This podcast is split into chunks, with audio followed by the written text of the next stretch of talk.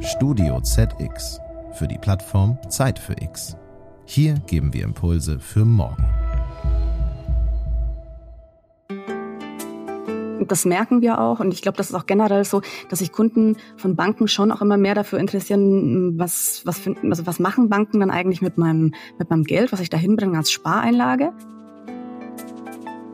Ich meine, wenn ich jetzt als Einzelne das nur mache, da werde ich jetzt nicht äh, den großen Hebel umlegen.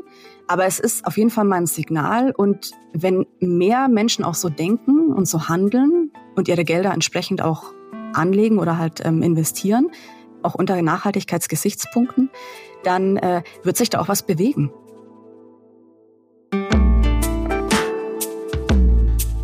Zeit für Klima. Ein Podcast für die Nachhaltigkeit.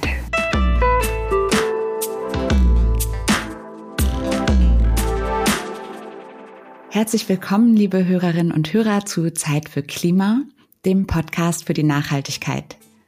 Ich bin Heike Bröckehoff und freue mich auf interessante Minuten mit unserem heutigen Gast.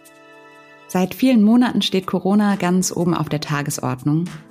Dabei dürfen wir aber nicht aus den Augen verlieren, dass der Klimawandel ein genauso dringendes Problem ist.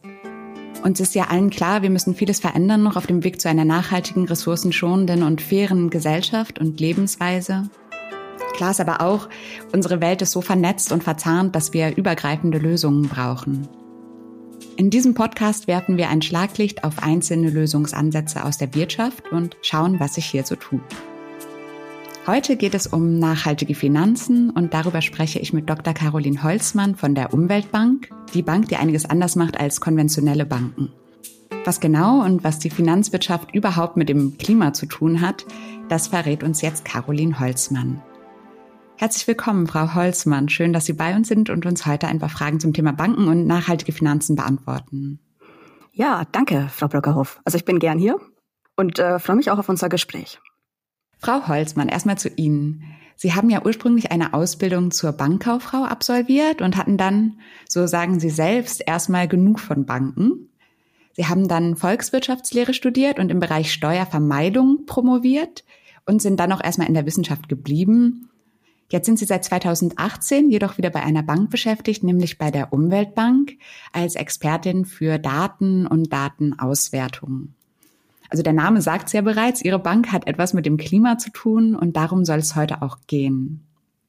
Bevor wir jetzt so richtig ins Thema einsteigen, wollen wir gern noch von Ihrem Moment X wissen. Nämlich, äh, wann hat es bei Ihnen so richtig Klick fürs Klima gemacht?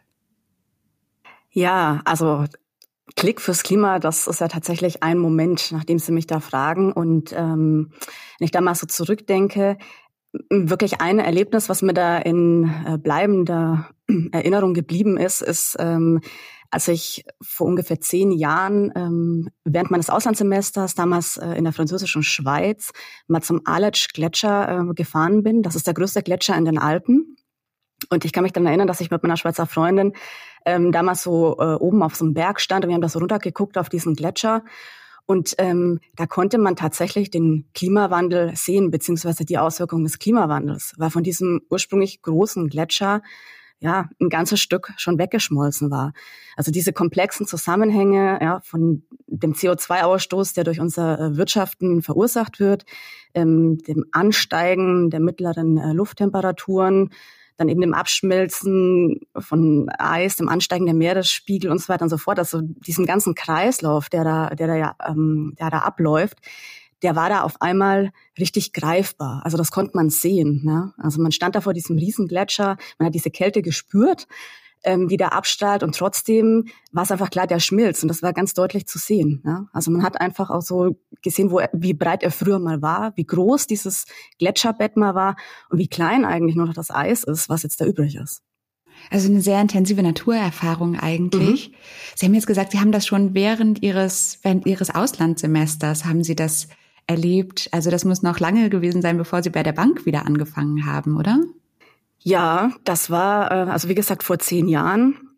Aber das war wirklich, also das war einfach ein, eins der einschneidenden Erlebnisse, ähm, die mir eigentlich auch so diese, ja, diese ökologischen Zusammenhänge einfach zeigen. Ja. Ich bin an sich ein sehr naturinteressierter Mensch und ich muss sagen, ähm, wenn man da so ein bisschen einen Blick drauf hat, was eigentlich auch so ähm, in der Natur um einen rum passiert, dann kann man es an ganz vielen Stellen einfach ganz deutlich sehen, dass sich was verändert und dass sich was ganz deutlich verändert. Ja.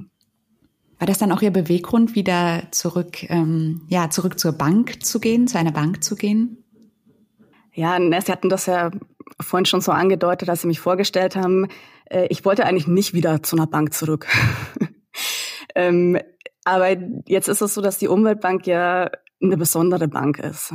Ich, ich, ich interessiere mich so für ökologische Zusammenhänge. Ich habe eine ökonomische Ausbildung und ähm, das eigentlich so zusammenzubringen in der täglichen Arbeit, das fand ich reizvoll und hat mich dann doch dazu bewegt, mich bei der Umweltbank, also wieder bei einer Bank, einer besonderen Bank, zu bewerben.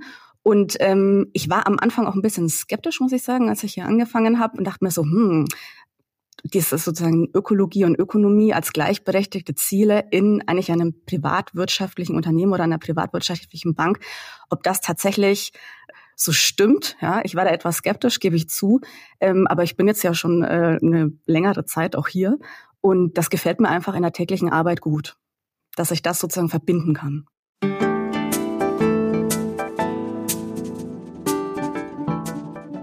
Sie arbeiten ja sozusagen an einem nachhaltigen Finanzsystem. Können Sie uns erstmal erklären, was das überhaupt ist? Ja, also ein nachhaltiges Finanzsystem in meinen Augen, das ist ein äh, Finanzsystem, was eigentlich dabei mithilft oder einen Beitrag dazu leistet, dass wir schaffen, auch für künftige Generationen eine lebenswerte Umwelt zu erhalten. Und da sind ökologische Aspekte in meinen Augen ganz wichtig, aber eigentlich auch Aspekte wie, was so ein soziales Miteinander angeht. Und das ist ein Finanzsystem, was anders ist als das Finanzsystem, was wir heute in weiten Teilen haben, ja. Wo man ja eigentlich so den Eindruck hat, dass das eigentlich in eher in eine ganz andere Richtung arbeitet, dass es losgelöst ist eigentlich auch so von von realen Dingen, also mm, bestimmt, also losgelöst von der Finanzierung von Projekten, ja, wo dann tatsächlich was entsteht, was vielleicht auch für was nachhaltig ähm, sein kann und eher ähm, ja eine reine Spekulation ist und dann so auch Dinge wie beispielsweise eine Finanzkrise im Jahr 2008 oder 2009 ja auslöst, ja, was ich sehr erschreckend fand. Können Sie denn vielleicht noch mal ein bisschen konkretisieren, welche Rollen Banken in einem nachhaltigen Finanzsystem spielen können? Ja, also ein Finanzsystem ist ja im, in meinen Augen oder ist ja ein Teil eines Wirtschaftssystems. Ja, ähm, ein Finanzsystem ist ja kein Selbstzweck an sich. Und Banken sind ganz entscheidende Akteurinnen in so einem Finanzsystem und auch in einem Wirtschaftssystem. Weil Banken sind diejenigen, die entscheiden, welche Projekte eigentlich in so einem Wirtschaftssystem realisiert werden, weil sie die Gelder dafür geben. Entweder in Form von Krediten oder auch als Investitionen in Form von Eigenkapital. Und je nachdem, welche Kriterien Banken bei diesen Kredit- oder auch äh, Investitionsentscheidungen anlegen, ähm, in eine entsprechende Richtung bewegt sich dann eigentlich auch so eine ganze Volkswirtschaft oder so ein ganzes Wirtschaftssystem. Ja. Wenn nur ökonomische Kriterien eine Rolle spielen, dann wird halt alles finanziert, was unterm Strich eine schwarze Null bringt. Wenn auch ökologische Kriterien berücksichtigt werden und die auch gleichrangig berücksichtigt werden, dann kann man darüber eigentlich so ein Wirtschaftssystem auch in eine bestimmte Richtung steuern, ja? weil dann eben alle Projekte, die da das, ähm, realisiert werden und finanziert werden durch die Banken, äh, auch nachhaltig sind. Können Sie vielleicht mal ein Beispiel geben, was die Umweltbank so finanziert oder unterstützt? Mhm. Also wir haben zwei große Bereiche ähm, in unserem Kreditgeschäft. Das eine ist die Energiegewinnung aus regenerativen Energiequellen. Also das sind zum Beispiel äh, große Photovoltaikanlagen, die wir da finanzieren. Ähm, und der zweite Bereich, das ist so der Bereich nachhaltiges Bauen, auch soziales Bauen, wo es darum geht, auch wirklich ähm, Wohnkonzepte oder auch so Gebäude zu finanzieren, die ähm, ja eigentlich so ein Zusammenleben auf eine nachhaltige Art in der Zukunft auch ermöglichen. Und ganz konkret, also können Sie mal sagen, an welchen Orten ist da schon was realisiert worden? Mhm. Ähm.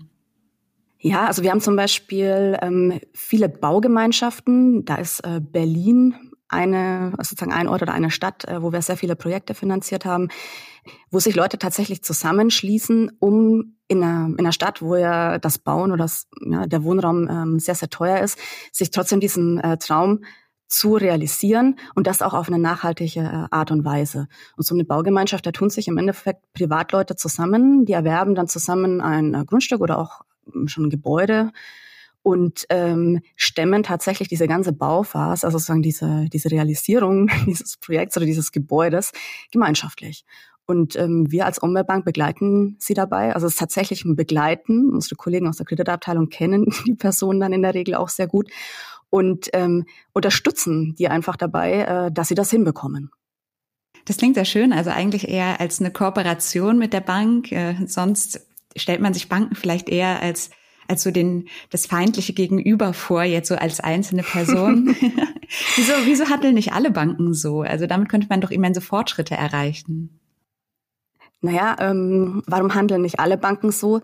Weil man gewisse Gewinne auch an der Seite liegen lässt, sage ich mal. Ja. Also alle Projekte, die zwar unterm Strich eine schwarze Zahl stehen haben, also sich ökonomisch rentieren, nicht alle würde man tatsächlich finanzieren, weil von denen hat nicht alle gewissen Nachhaltigkeitskriterien ähm, entsprechen, die man dann ja auch anlegen würde. Ja. Also ähm, wir als Umweltbank lassen zum Beispiel äh, Finanzierungsprojekte links liegen, ähm, wenn es sich beispielsweise um den Bau eines Kohlekraftwerks handelt. Ja? Also das würden wir nicht finanzieren, obwohl sich das äh, ökonomisch für eine Bank durchaus rechnen würde. Aber weil bei uns Ökologie und Ökonomie eben gleichberechtigte Ziele sind, wird sowas nicht durch uns ähm, finanziert. Und ja, wenn man jetzt sozusagen da nur durch die äh, strenge Bankerbrille draufblickt, wird man sagen, ja, da hat man einen Gewinn liegen lassen. Ne? Ja, das klingt aber auch ein bisschen so, als wäre das gar nicht möglich, dass jetzt alle Banken nur nachhaltige Projekte finanzieren. Ja, ich würde das so oder ich sehe das so, äh, man kann als Bank da trotzdem äh, Impulse setzen, dass sich eine Wirtschaft auch in diese Richtung entwickelt. Ne? Das wird nicht auf heute, von heute auf morgen passieren. Ähm, das ist ja, das ist ja unrealistisch. Das ist ein längerer Prozess. Das ist, muss eine, ich spreche da mal gerne eigentlich von einer Nachhaltigkeitswende, die da überhaupt in, einem, in einem Wirtschaftssystem oder auch in der Volkswirtschaft passieren muss. Aber wie gesagt, in dem Finanzsystem liegt da halt ein Hebel dazu, dass man es über einen längeren Zeitraum, dass man das schafft, dass es aber tatsächlich, also dass es dann irgendwann so ist, dass man eben alle Projekte, die man finanziert, dass die tatsächlich auch ökologisch sind. Also dass tatsächlich auch nur noch ähm, nachhaltige Projekte überhaupt umgesetzt werden in der Volkswirtschaft. Ja. Da wollen wir ja eigentlich hin, weil äh, der Klimawandel das ist ja die, das ist ja das große Ziel. Der soll ähm, gestoppt werden. Steht die Umweltbank da noch vor besonders großen Herausforderungen oder Problemen? Naja, ich sag mal so, das Thema Nachhaltigkeit ist ja momentan in aller Munde. Ja, und äh, das äh, hat auch eine gewisse Nachfrage, sag ich mal. Also Kunden das merken wir auch und ich glaube, das ist auch generell so, dass sich Kunden von Banken schon auch immer mehr dafür interessieren, was was finden, also was machen Banken dann eigentlich mit meinem mit meinem Geld, was ich da hinbringe als Spareinlage. Und äh, da ist es natürlich verführerisch, äh, sich so einen grünen Anstrich zu verpassen als äh, Bank oder auch so bestimmten Produkten, die man anbietet, einen grünen Anstrich zu verpassen. Also das Stichwort ist ja Greenwashing. Ähm, und das wird, denke ich mal, schon eine Herausforderung generell ähm, werden, dass man so viel Transparenz auch in einem, in einem Finanzsystem hinbekommt, dass es klar ist, ähm, was ist denn jetzt eigentlich wirklich nachhaltig, welche Produkte sind nachhaltig, welche Banken sind nachhaltig und was ist eigentlich nicht nachhaltig. Ja? Da wird man sich auf einen gewissen oder auf einen gemeinsamen Nenner ähm, einigen müssen. Da ist, denke ich mal, auch die Wissenschaft gefragt zu einem gewissen Grad, ähm, was denn tatsächlich eigentlich Projekte sind also was für Arten von ähm, Kraftwerken, sage ich mal, welche Arten von Produktionsprozessen oder auch Maschinen, die dann da angewendet werden, die tatsächlich nachhaltig sind, die Ressourcen einsparen und die uns dem, diesem Ziel der Nachhaltigkeitswende da näher bringen.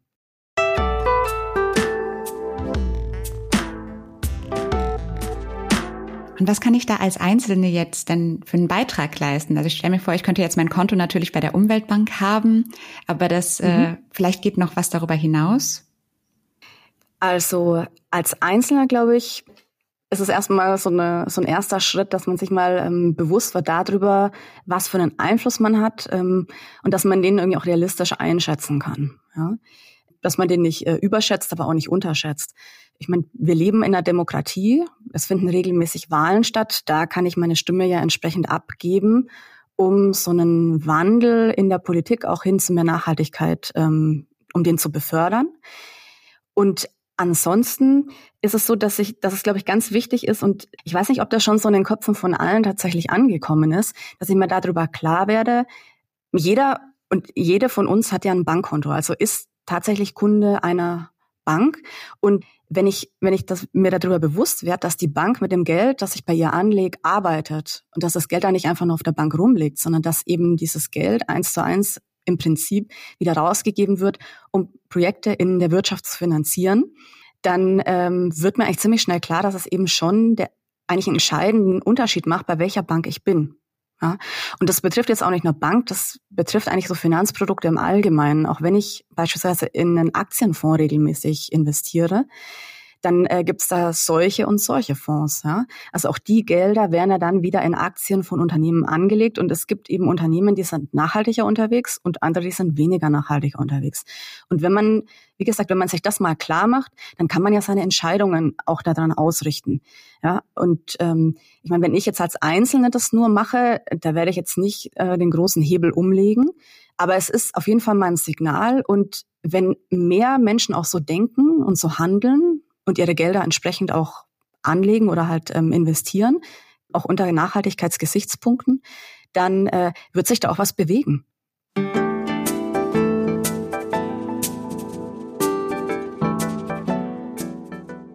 Klingt also schon, als gäbe es eine, einen, einen überschaubaren Einflussbereich. Spulen wir jetzt mal zehn Jahre vor. Wie weit sind wir mit dem nachhaltigen Wirtschaften und welche Hürden haben wir schon genommen? Also ich denke, dass wir das ist meine Hoffnung, dass wir in zehn Jahren schon einen großen Schritt ähm, gemacht haben hin zu so einer Nachhaltigkeitswende, wo ja eigentlich das Abbremsen des Klimawandels ein ganz, ganz wichtiger Zwischenschritt auch ist. Wie wird das vonstatten gegangen sein? Also ich denke, es wird halt eine Mischung sein aus ähm, der Entwicklung von neuen Technologien, die uns die Ressourcen, die wir haben, sinnvoller einsetzen lassen und da auch ähm, schonender damit umgehen. Aber vermutlich wird es auch äh, sozusagen ein, oder ein Teil von dem Ganzen wird auch sein, dass wir uns überlegen, hm, können wir vielleicht manche Dinge auch einfach reduzieren. Ja? Also so was einfach unseren Ressourcenverbrauch auch angeht. Also es wird spannend, äh, spannend sein zu sehen, wie wir das dann auch umsetzen. Ich denke, dass das auf jeden Fall mehr auch auf der politischen Agenda sein wird, das Thema Nachhaltigkeit. Und dass man von Seiten der Politik auch versuchen wird, entsprechend Rahmenbedingungen zu setzen, um auch das ganze Wirtschaftssystem, sage ich mal, in eine entsprechende Richtung zu lenken. Und ich denke, dass man dann als Politik auch den Hebel, der in dem Finanzsystem liegt, erkannt haben wird. Ja? Also dass da eine Regulierung eben von Banken oder auch dem ganzen Finanzsystem nicht nur nach ökonomischen Kriterien erfolgen wird, wie es aktuell der Fall ist, sondern dass auch ökologische Kriterien da eine Rolle spielen, wie man es ja auch in Ansätzen schon beobachten kann. Und ähm, eine große Herausforderung ähm, wird eben sein, ich habe es auch vorhin schon angesprochen, dieses Thema Greenwashing, also dass man schafft, wirklich äh, die Spreu vom Weizen zu trennen und sich zu überlegen, was sind denn jetzt wirklich Projekte, die tatsächlich nachhaltig sind, ja, also Dinge, die wir tun sollten, Wege, die wir gehen sollten und was fühlt sich vielleicht nur nachhaltig an, bringt aber eigentlich unterm Strich jetzt auf dem Weg zu dieser Nachhaltigkeitswende nicht wirklich was. Also wir müssen da durchaus die Augen offen halten, aber ich würde sagen, Sie mhm. blicken schon vorsichtig optimistisch in die Zukunft. Ja, ich glaube, doch, ich bin da optimistisch, weil ich äh, ja eigentlich so dem Verstand und auch der Vernunft der Menschen traue. Und wenn wenn man mal vernünftig drüber nachdenkt und äh, auch seinen Verstand bedient und auch Entscheidungen bewusst trifft, sich bewusst verhält, dann äh, sieht man das glasklar, dass es eigentlich, dass es keine Alternative, also keine wirkliche Alternative zu dieser Nachhaltigkeitswende gibt. Es dauert vielleicht noch ein bisschen, bis da der Groschen wirklich fällt bei allen, aber ich denke schon, dass uns da die Augen noch aufgehen werden. Frau Holzmann, vielen Dank für Ihre Antworten zum Thema nachhaltiges Finanzsystem. Es war uns ein kurzes, aber spannendes Vergnügen. Ja, danke, Frau Brockerhoff.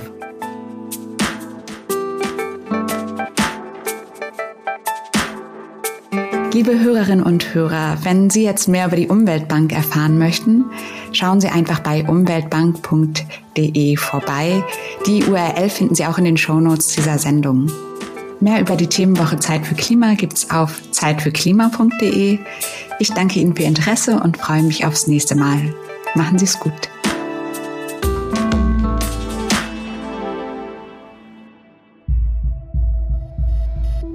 Dieser Podcast ist eine Produktion von Studio ZX für die Plattform Zeit für X.